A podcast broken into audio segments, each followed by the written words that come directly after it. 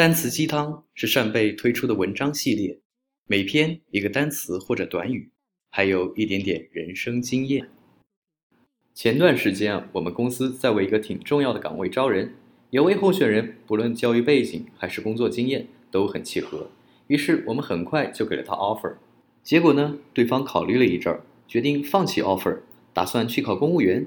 他电话里是和我这么说的：“毕竟我是女孩子嘛，还是适合去事业单位。”他的个人选择当然无可厚非，但是这句话值得讨论一下，因为几乎一模一样的说法，我不是第一回听到了。大家是不是也会觉得很耳熟呢？我们经常会听到别人这么说：“女孩子嘛，还是稳定点儿好。女孩子嘛，工作没那么重要，赶紧结婚生孩子最好了。”诸如此类。因为你是属于某个性别，或者来自某个地域，或者你是哪个民族。于是就怎样怎样的说法就叫做成见，英文叫做 stereotype。stereotype 未必就是错的，因为它们来自于大众生活的经验。当你对一个群体一无所知的时候，可能不得不借助成见来得到一些基本的判断。比如四川人爱吃辣，蒙古族人爱骑马，东北人个个身长一米八。但是呢，我们需要谨慎地认识到，我们的自身都是有成见的。他人也是有成见的，因此，一方面我们应该避免将成见加诸任何一个个体上；另一方面，我们也不应该让他人的成见影响到我们自身的决策和判断。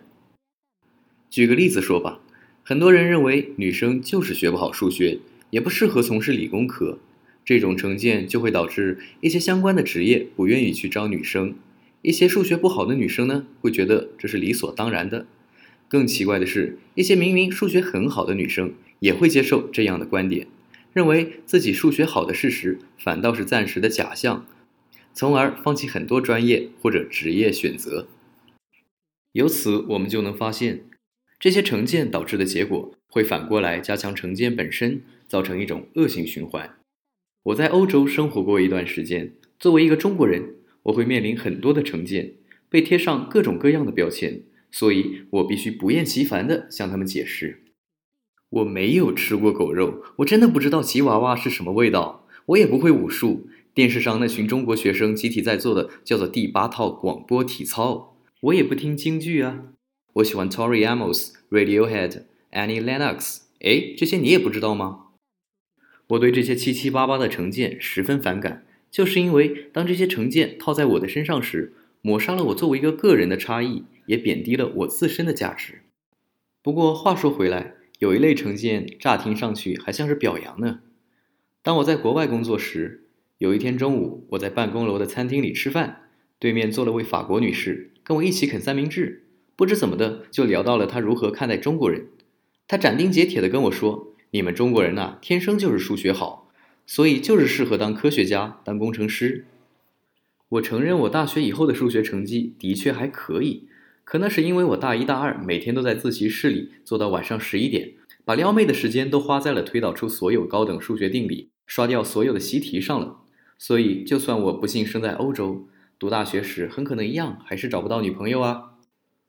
所以，机智的我是这么回答他的：你知道吗？我们读高中的时候要学柯西不等式，我念大学的时候要学拉格朗日方程，因为我的专业是信息工程。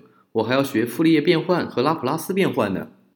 这位法国女士听我说完，当然很得意了，说：“你瞧，这些东西听起来就很难。我就说嘛，你们中国人就是数学好。”于是我是这么反驳她的：“可是，Madam，我刚刚说的那些人名可全是法国人呐。”本文作者扇贝王杰，主播扇贝汪帆，欢迎下载扇贝系列 App，学英语的好方法都在这里。